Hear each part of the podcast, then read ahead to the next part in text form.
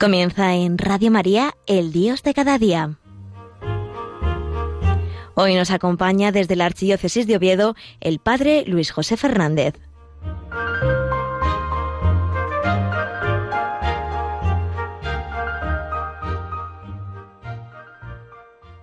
Muy buenos días, queridos amigos y oyentes de Radio María.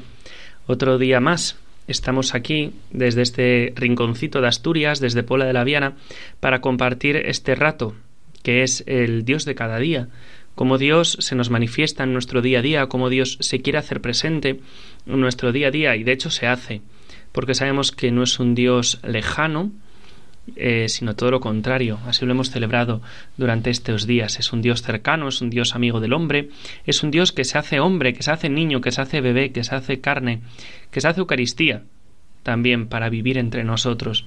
No solo habitó, sino que también Jesucristo sigue habitando en nosotros, sigue habitando en cada sagrario del mundo y sigue también esperando pues nuestra respuesta de amistad hacia Él, ese Dios cercano, ese Dios amigo, amigo del hombre. Ese es Jesucristo. Estamos inmersos como iglesia, como iglesia católica, en la celebración de un sínodo, un sínodo que tiene unas características muy especiales, porque es un sínodo sobre la sinodalidad, es decir, ¿no? Es un sínodo al final sobre la iglesia, sobre qué es la iglesia, hacia dónde debe caminar la iglesia, cómo debemos corregir los defectos que tiene la Iglesia, qué defectos tiene en concreto la Iglesia, cómo debe avanzar la Iglesia, tantas cosas, ¿no? Que es sobre el ser, sobre la esencia de la Iglesia. Y a mí, pues pensaba, ¿no? ¿Qué puedo aportar yo? Pensaba yo desde este programa de Radio María, ¿qué podemos aportar sobre el sínodo, la sinodalidad, sobre lo que es la Iglesia? Y se me ocurrió algo que puede ser muy sencillo, una cosa muy sencillita, una cosa muy bonita, que puede ayudarnos sobre todo, que es lo importante, a amar y a querer más a la Iglesia, a la Iglesia que es nuestra madre. Es lo que se busca, ¿no? Y claro, ¿quiénes fueron los que más ayudaron a la Iglesia? ¿Quiénes fueron los que más quisieron a la Iglesia? ¿Quiénes fueron los que más reformaron la Iglesia? Porque Hubo muchos reformadores, pero a veces ya sabéis que se dice mucho de algún reformador que no fue con el sentir de la Iglesia, ¿no? Que fueron reformadores incapaces de reformarse a sí mismos y que entonces lo que quisieron fue hacer una iglesia a su medida, que podemos caer también nosotros en esa tentación, el querer hacer una iglesia a nuestra medida y a mí me gusta que haya esto y pues hacemos esto y a mí me gusta que no lo haya, pues entonces lo queremos quitar y es que Dios no quiere eso ya, eso es algo desfasado. Podemos caer en esa tentación, pero sabemos que Dios no actúa así. Sabemos que la Iglesia es nuestra madre y no podemos ser infieles al depósito de la fe, al depósito de la tradición que en ella se encuentra. Por eso pensando yo, ¿qué podemos hacer? Pues vamos a conocer a los mejores amigos de la Iglesia, a sus mejores hijos, que quiénes son? Pues los santos. Los santos son los mejores hijos de la Iglesia. Entonces a mí lo que me ocurrió, así como de una manera muy sencillita, por cómo es este programa, ¿no? No pretende grandes cosas teológicas, sino pues intenta, intenta pues llegar al corazón y a que la gente ame más a Jesucristo, a la Virgen María, que ame más a la Iglesia, que ame más el corazón eucarístico de Jesús, ¿no? que es lo, lo fundamental, ¿no? Cristo vivo en la Eucaristía, que nos ama ahora, ¿no? No estamos, no es una reliquia, no es un trozo de pan, no es, es Jesucristo de verdad resucitado, el que vive entre nosotros. Bueno, que me voy, que me lío, que me pongo a hablar y me lío. Entonces, sobre los santos. Me gustaría ver eso, ¿no? En diferentes santos, cómo ellos han ido ayudando a la iglesia, cómo ellos han ido cuidando a la iglesia, qué han dicho ellos de la iglesia, cómo lo han vivido, porque a veces decir las cosas es muy fácil, pero eh, ponerlo en práctica y ponerlo en vida a veces es como lo más complicado, porque decir, decir, decir es fácil, hacer, hacer, a que todos nos cuesta bastante más. Entonces lo que se me ocurrió fue cada día un santo cada día un santo que haya amado a la iglesia, que haya querido a la iglesia, que haya tenido un cariño muy especial por la iglesia, que haya vivido muy bien conforme a la iglesia. Y hoy, la verdad, se me ocurrió hacerlo en este mes de enero, pues con uno de los primeros santos que empezábamos el año. Este año empezábamos el día 4 con un santo que se llama San Manuel González García. Igual no suena, porque muy pocas veces o a veces, muy pocas veces, ¿no? Eh, lo, lo llamamos así, lo conocemos con su nombre, pero ¿quién es él en realidad? Se le conoce más por su mote, por su apodo. ¿Quién es él? Es el obispo de los sagrarios abandonados. Ese es Manuel González. Seguro que todos conocéis, ¿no? Os suena, por lo menos, aunque no tengáis eh, algo muy cercano, aunque no sepáis muchísimas cosas de él, sí que nos suena esto del obispo de los sagrarios abandonados. Aquel obispo que pidió ser enterrado junto a un sagrario, y así está, enterrado junto a un sagrario en el sagrario de la diócesis de Palencia, de la catedral. Y así pidió él ser enterrado a los pies de un sagrario para que mis huesos, después de muerto, como mi lengua y mi pluma en vida, estén siempre diciendo a los que pasen Ahí está Jesús, ahí está. No dejadlo abandonado. Ese es Manuel González. Pues primero un poco así, un poco de su vidilla. ¿Y quién es este hombre? Manuel González es un sevillano. Él nació en Sevilla.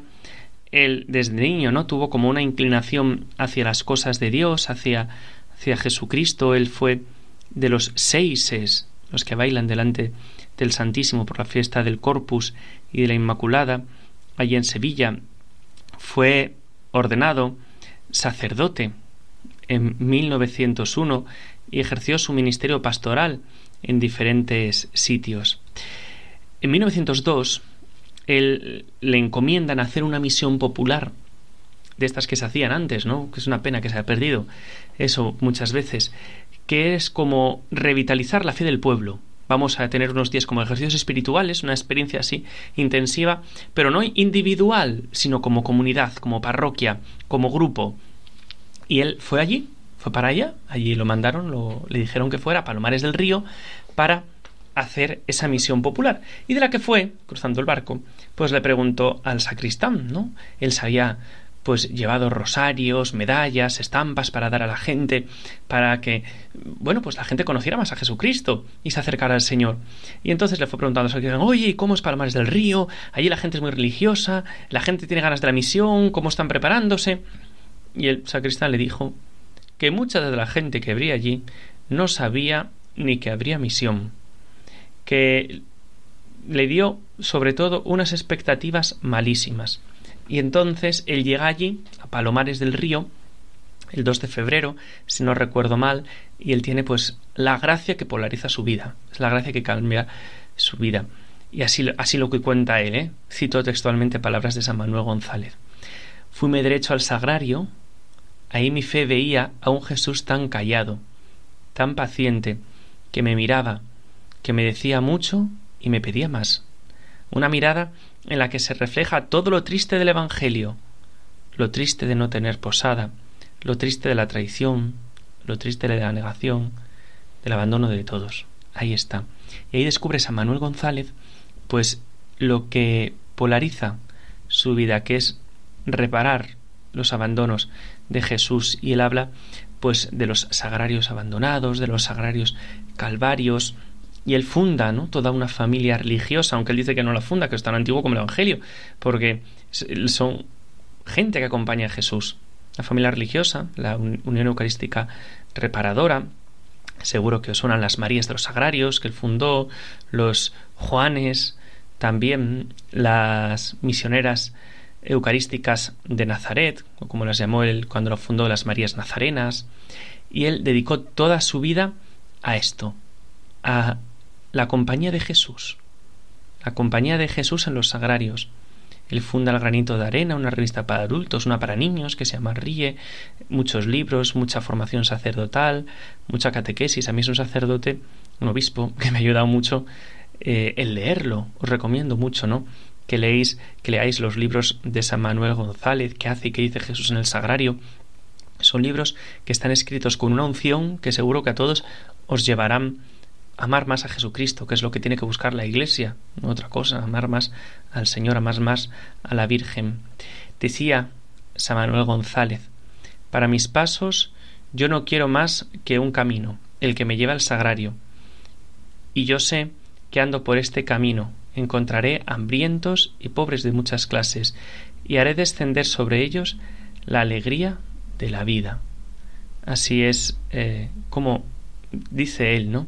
Y él hizo también una frase muy bonita, una palabra muy bonita mm, que se inventó él, que es la de eucaristizar, es decir, llenar el mundo de Eucaristía, llenar nuestra vida de Eucaristía, que todo lo que hagamos sea una Eucaristía constante. Él decía que lo que más importante que tiene que hacer un cura o que tiene que ser una parroquia no es otra cosa más que dar a Jesucristo y, y hacer Eucaristía. Es lo importante. Por eso, ahora voy a cantaros una canción que yo en realidad no sé muy bien de dónde sale. Es una canción que seguro que todos conocéis.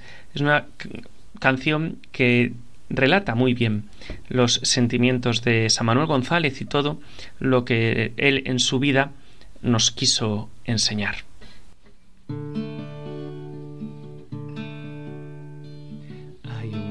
Corazón que emana, que palpita en el sagrario un corazón solitario que se alimenta de amor.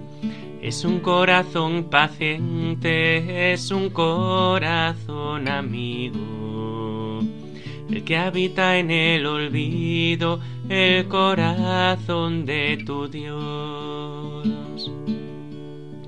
Es el corazón que ama, un corazón que perdona que te conoce y que toma de tu vida lo peor. Que comenzó esta tarea una tarde en el Calvario, que ahora desde el sagrario tan solo quiere tu amor. A todos que vengan a la fuente de la vida hay una historia escondida dentro de este corazón. Dices que hay esperanza, que todo tiene un sentido. Jesucristo está vivo, decidles que existe Dios. Es el corazón que llora en la casa de Betania el corazón que acompaña a los dos de Maús. Es el corazón que al joven rico amó con la mirada, que a Pedro perdonaba después de la negación es el corazón en lucha del huerto de los olivos, que amando a sus enemigos hizo creer al ladrón. Es el corazón que salva por su fe a quien se le acerca, que mostró su herida abierta al apóstol que dudó Decidle a todos que vengan a la fuente de la vida, que hay una historia escondida dentro de este corazón. Decís que es que hay esperanza, que todo tiene un sentido. Jesucristo está vivo, decidles que existe Dios. Este San Manuel, esta es su, su espiritualidad, eucaristizar, eucaristizar, llenar el mundo de Eucaristía. Pues él, al poco de ser ordenado sacerdote, lo destinan a Huelva, y allí se va nada más y nada menos que de arcipreste, arcipreste de Huelva, y ve pues cómo la gente pues está tan alejada de Dios, cómo Dios sufre el abandono de los sagrarios, aunque haya gente alrededor en el pueblo, pero el Señor está abandonado y él pues siente también la persecución a la iglesia que había en aquellos años. Eh, él decía que le llamaban cuervo por la calle. Él decía con ese gracejo andaluz que los chavales le tiraban piedras y que a veces con frecuencia acertaban a darle. Y eso lo hizo lo aguantó y lo, y lo vivió todo por amor a la iglesia. Él tiene cosas preciosas escritas sobre la Iglesia. Yo no, soy un experto para poder hablar de cosas y cosas, pero tiene prácticas preciosas a las Marías de los Sagrarios y en los diferentes libros que él, eh, que él escribe. Él dice en una plática a las Marías de los Sagrarios que Jesús está muy abandonado, muy abandonado en sus representantes. ¿Y quién es el primer representante de Jesús en la tierra? Pues nuestra Santa Madre de la Iglesia, con esas tres actitudes que tiene, ¿no? Su autoridad, su fe y su doctrina y sus sacramentos. Pues con cuántas veces, ¿no? Los hijos de la Iglesia abandonan pues esta propia autoridad de la Iglesia no se respeta al Papa, no se respeta a los obispos, no se respeta a los sacerdotes, párrocos, confesores, directores espirituales. Así se entretiene él, ¿no? En decir eh, cuántas veces no se, no se les respeta y Jesús está abandonado por tanto. Y dice el catecismo, dice él, ¿no? catecismo, claro, no el actual, sino el anterior, que es el que regía en aquella época, pero que no deja de ser la fe de la Iglesia. Dice así el catecismo, que la Iglesia es la reunión de los fieles regida por Cristo y el Papa, su vicario. Es una reunión de los fieles que forman su cuerpo, pero a este cuerpo le ha dado el Señor una cabeza, que es el Papa. Y además, pues el Papa está en comunión con los obispos, que también son de su divina, de institución divina, perdón, son de institución divina los obispos. Y aunque el Papa los nombre, la autoridad que viene los obispos es de Dios, porque ejerce la potestad que tienen. Y es su voluntad que la cabeza, el Papa, se comunique a sus miembros por medio de sus obispos. Dios nos habla por medio de los obispos. Los fieles, unidos a su cura, a su párroco, y el cura al obispo, y el obispo al papa, que es el representante de Jesús en la tierra, es que es el Jesús visible. ¿Y cuántos abandonos sufre Jesús de sus hijos en sus representantes? Y al hablar de estos abandonos digo lo mismo que los abandonos de Jesús, que no es por ignorancia ni desconocimiento, que los que ignoran y desconocen no abandonan. El abandono supone el conocimiento del amor y, por, y, la, y compañía que se le da dar a una persona y que sin embargo se le niega es abandono de los hijos. Así lo dice él. Qué, qué verdad, ¿no? Qué verdad también. Dice eh, en otro sitio que a los sacerdotes les insta con una a los sacerdotes y a los consagrados y ahora podemos decir que a todos nosotros, ¿no? Porque es al rezo del oficio, del oficio divino. Es una cosa muy muy bonita. Dice que el breviario es como el órgano y el ministro, quien reza el oficio, es el organista. Claro, el obligado, dice el albreviario, ¿no? Los que estamos consagrados y estamos obligados a él cuando reza, no reza solo él, sino que reza toda la iglesia por medio de él. Qué bonito, ¿no? Eso cuando a lo mejor tenemos la tentación de dejarlo abandonado, de que pase un poco el tiempo, que, que no rezar las horas cuando corresponden. Qué bonito pensar que aunque uno rece solo, no, está toda la iglesia rezando con él. Y él es el organista que está haciendo pues que suene esa melodía tan preciosa para alabar a Dios, que son los, los, los salmos. Dice que el breviario es como el órgano, que es inconsciente e insensible, el libro en sí, pero es el caudal sin fin de armonías y melodías.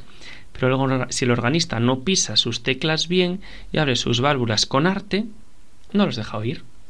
Es un sinfín de alabanzas y contiene el breviario. Así lo dice él, ¿eh? son palabras de San Manuel. Y si un, ministro no lo recita de una manera digna, atenta y devotamente, y hay silencio, maravillas, melodías, alabanzas, pues así es como tiene que ser rezado el oficio. Así también es como pues nosotros tenemos que rezar, no sintiéndonos solos, sino sintiéndonos formando parte de la comunión de la Iglesia. San Manuel González, el pobre, tuvo que, que marcharse de su Málaga, donde fue obispo, donde tanto trabajó él, no quería ser obispo, ¿no? Pero allí la obediencia a la Iglesia, la obediencia a los sucesores de los apóstoles, al Papa, pues acepta esta encomienda que la Iglesia le da y empieza por allí a trabajar, desgasta la gran parte de su vida allí, pero enseguida, muchos años de obispo, pues tenía que marcharse. Y allí porque le queman el palacio episcopal, hay una gran revolución contra él, tiene que marcharse para Gibraltar y él se siente siempre una cosa preciosa, ¿no? Desposado con su diócesis, formando parte de su diócesis en el exilio, así lo dice él, y decía él que no quería otra diócesis más, aunque si el Papa le mandaba, que él por obediencia pues aceptaba las disposiciones del Papa, pero que viudo cuando el Papa quisiera, pero en segundas nupcias, decía él, aunque así es, así es, eh, por obediencia y amor a la Iglesia, el nuncio de su santidad le, le pide que tiene que escoger otra diócesis de las que había vacantes después de muchísimos años en el exilio, porque de su fuéramos en el exilio fuera de su diócesis, porque no le dejaban entrar, porque estaba perseguido, de una manera muy buscado por el bien en las almas que había hecho, por el amor a la Iglesia que había infundido, aunque fueran cositas pequeñitas, como él lo hizo, ¿no? ese corazón de Jesús que preside la ciudad de Málaga, que fue cosa de él, el seminario de Málaga, un seminario cuya puerta y fachada principal, ¿cuál es? La de la capilla, porque es algo que se va allí a rezar y a configurar el corazón de los sacerdotes con el corazón de Cristo. Y como él pues elige, ¿no? La diócesis, una diócesis sencilla, como es la diócesis de Palencia, y allí él desgasta su vida, él allí da su vida, trabaja, se afana, por eso, precisamente, por amor a la Iglesia y para dar a conocer a Jesucristo. Cuentan los que con él trataron, que él tenía mucha devoción, él pasaba largas horas, muchísimas horas delante del sagrario y que decía, él voy a ver a mi amigo, que se preparaba muchísimo para la celebración de la Eucaristía, que también daba gracias y celebraba la Eucaristía de una manera muy devota y a veces pues pues de largo tiempo, muchas horas delante del sagrario, que edificaba solo el mirarlo. Y él decía esta jaculatoria, ¿no? que era su jaculatoria favorita, Corazón de Jesús, me fío de ti, porque lo puedes todo, me conoces del todo y me quieres, a pesar de todo, decía él, que se estaba, que él estaba siempre, ¿no? muy unido al Señor en esa intimidad con el Señor. Pues aquí tenemos, ¿no? Un hombre que fue un gran reformador de la Iglesia, que abrió a la Iglesia una misión preciosa de eucaristizar, del acompañamiento de los sagrarios, de los sagrarios abandonados, así es conocido él, y que tiene mucho que decirnos y que tiene mucho que ayudarnos, que tiene mucho que enseñarnos a cada uno de nosotros en esa reforma propia de la Iglesia que tenemos que hacer nosotros, empezando por reformándonos a nosotros mismos, empezando por reformar nuestro amor a la Eucaristía, nuestro amor a la Virgen María. Y me gustaría terminar pues rezándole, rezando una oración a la Virgen María, una oración compuesta por San Manuel González que dice así: Madre, que no nos cansemos. Madre Inmaculada, que no nos cansemos. Madre nuestra, una petición, que no nos cansemos si aunque el desaliento por el poco fruto o por la ingratitud nos asalte, aunque la flaqueza nos abandone, aunque el furor del enemigo nos persiga y nos calumnie, aunque nos falte el dinero y los auxilios humanos, aunque vinieran al suelo todas nuestras empresas y tuviéramos que empezar de nuevo, Madre querida, que no nos cansemos, firmes, decididos, alentados, sonrientes siempre, con los ojos de la cara fijos en el prójimo para socorrerlo, y con los del alma, fijos en el corazón de Jesús, que está en el sagrario. Ocupemos nuestro puesto, el que cada uno nos ha señalado Dios. Nada de volver la cara atrás, nada de cruzarse de brazos, nada de estériles lamentos, mientras nos quede una gota de sangre que derramar, unas monedas que repartir, un poco de energía que gastar, unas palabras que decir, un aliento de nuestro corazón, un poco de fuerza en nuestras manos o en nuestros pies que puedan servir para dar gloria a Él y a ti para hacer un poco de bien a nuestros hermanos, madre mía, por última vez, morir antes que cansarnos. Pues esto se lo pedimos a la Virgen María, aprendiendo este gran santo. Madre Inmaculada, méteme dentro del sagrado corazón de Jesús, del sagrario, y no me dejes salir de allí. Que esto nos sirva para ir aprendiendo así cómo se reforma la Iglesia. Pues os doy la bendición de Dios, la bendición de Dios Todopoderoso, Padre, Hijo y Espíritu Santo, descienda sobre vosotros y os acompañe siempre. Amén. Sagrado Corazón de Jesús, en vos confío, dulce e Inmaculado Corazón de María, sed nuestra salvación. San Manuel González, Obispo de los Sagrarios Abandonados, rogad por nosotros.